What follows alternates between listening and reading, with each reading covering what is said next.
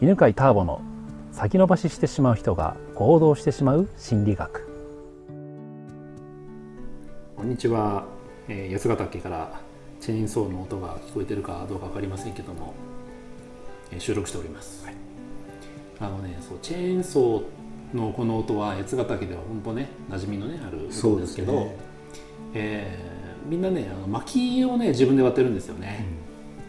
うん、でえっ、ー、とまあ、大体あのみんな薪ストーブがね家にあるんですけど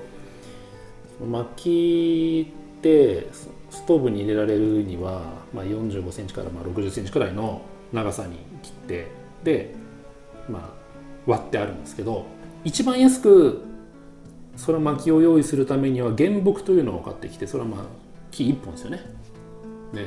何メートルぐらいなのかな？5メートルくらいかな？もっとかな？のやつを買ってきてでそれをチェーンソーで40センチとか50センチとかくらいの幅でこう切るんですよ、うん、でその後それを縦にして。そう縦にして斧でパコンって割ったりとか巻き割り機でウィーンって割ったりとかするんですけど。だから大体このね、えー、6月からやる人は用意周到な人。そうですね。用意周到。まだ暑いんでねまだね。かなり用意周到で、まあ、あの今やってる方は、えー、リタイアされた方なんでね、あの暇だと思うんですけどみんな急ぎ始めて9月とか10月になると急いでみんなやり始めるみたいな、っていうねそういうあのチェーンソーの音なんですけどね。そうちなみにねあのうちにもねチェーンソーあるんですけど、はい、えー、買って2年くらいはやったんですけどあれほんと疲れるんですよ。腰がね。疲れる。うんもうこれはダメだと思って、うん、でそのうちあのもう割ってあるやつを買うようになって、え今ではもうただ薪ストーブに入れるだけの状態で買ってますけど。えでそうそう。あのずっとね、えー、起業家を育てるセミナーの、えー、開催されている竹岡さんにサラリーマンが起業する時の、うん、なんですかねえっ、ー、とこう学んだらいいこと、うん、変えたらいい考え方とか習慣っていうの話を聞いたんですけど、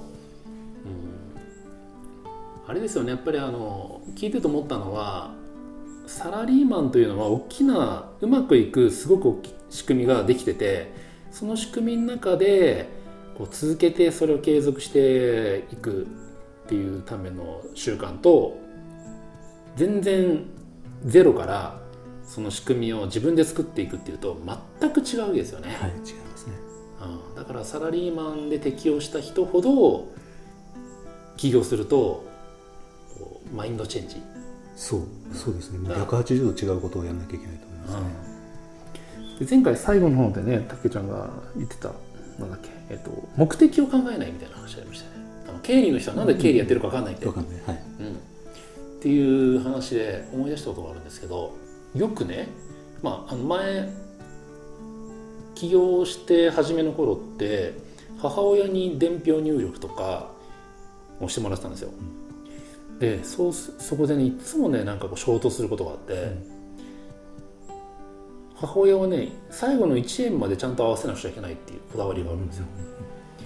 うん、だから使ったお金はちゃんと全部経理処理をして1円たりともずれちゃいけないみたいな。でもどっか適当なよく分かんないお金が出てくるわけですよ、うんうんうん、これなんかお金足んないねみたいなとかなんかお金が増えてるみたいなで、え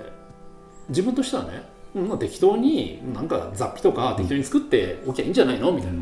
それとかなんか使えなかった領収書をこっちに当ててればいいじゃんみたいな。って言うとそんなの許されるわけないじゃんみたいな。って話になって、うん、でそこでいつもねいやいや結局これは税務署に出すものだから税金さえ税務署というのはちゃんと取れればいいからちゃんとこっちがこういう理由ですよって説明できてればいいんだよってって言うんだけど母親にそれいくら言っても分かんなくて、うん、いや経理っていうのはそんなもんじゃない、うん、ちゃんとやんなくちゃいけないんだって話をしてたのは多分そこなんでしょうね。そこです。でそこっていうのは、うん、あのもう一つはね内部統制に関わることがあって、あの妙に、えー、どうですか数字が少し違うっていうのは、うん、なんか不正がある可能性があるんですよ。おなるほどであのみんながサラリーマンだからその誰も痛まないわけですよ。その綺麗に経理が、あの数字が合ってれば、でもちょっと違うっていうのは何、かやってる可能性があるんで、そこをつっつくんですそうすると大きなのが出たりするんです。たまに。たまにその誰かが、えーとまあ、メーカーだったら母外品を大量に、えー、作ってしまっていたりとか、その本当だったらこれ原価償却しなきゃいけないとかっていうのがあったりとか、それからと下手な下手っていうか一番最悪なやつはそれを売っちゃってるやつがあるんですよ。で売っちゃって自分のそうそうそう。で母外なので母外ということは管理ができないってことですから。なるほどね。だから、えっと、細かい数字でもちゃんと合わせろっていうのは、まあ、経理のその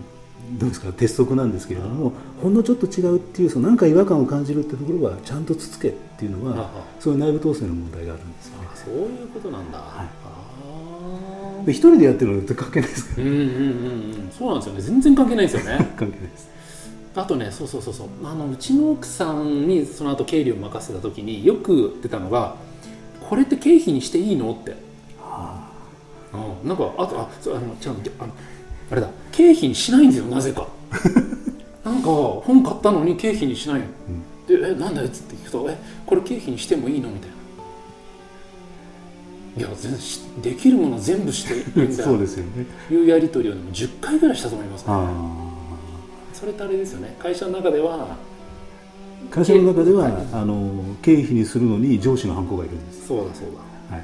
で、えっと、上司が文句を言う場合があるわけですよね、うん、でそれを覚え 染み込んでると、うんうん、これ経費にしていいんだろうかとか 申請していいんだろうかとかみたいになるんですよね、うん、だから言ったのはねそうそう会社の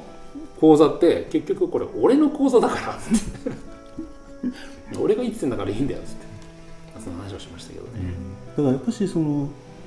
利益自分の利益っていうのは、うん、あだから会社に勤めてると会社の利益は自分の利益じゃないんです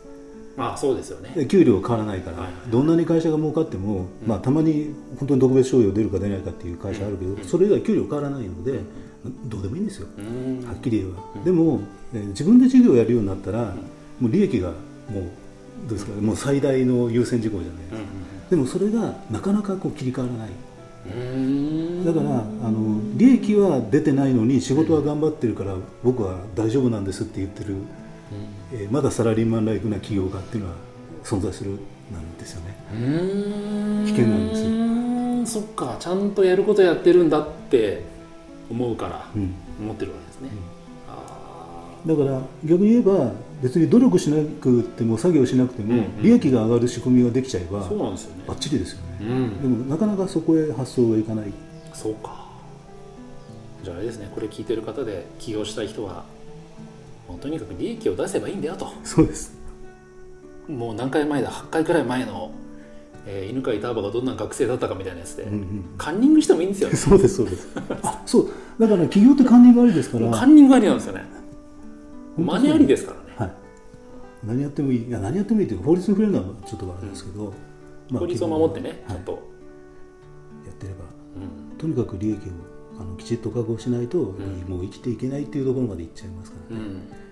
なんかそうそうあのネットの書き込みとか見てると例えば中国とか韓国とかがなんかこれ日本の丸パクリだって言ってなんかみんながあんなかっこ悪いとか情けないとか言ってるけど、うん、経営者から見るとそれって成功のパターンなんですよね、うん、あまあ、いい具合にいいところ取りして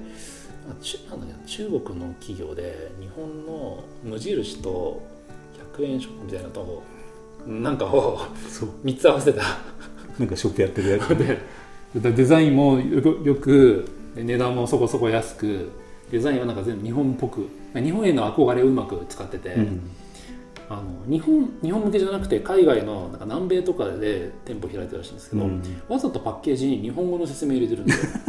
すごい。それはすごくないですか？すごいすごいあ。であたかも日本人向けの日本国内製品に見せてるんですけど、うん、日本では基本売ってなくて 日本に憧れてる人に向けて販売してる日本っぽい商品っていう。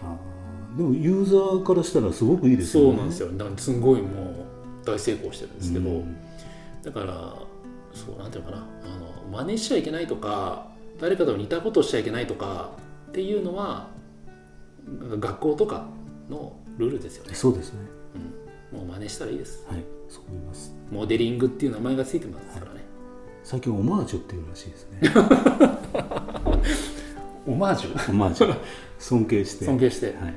ということで、はい。えあのえー企業と会社員のルールは違うと、という話でした、はい。ありがとうございました、はい、ありがとうございます。この番組は犬飼ターボナビゲーター竹岡由伸でお送りしました。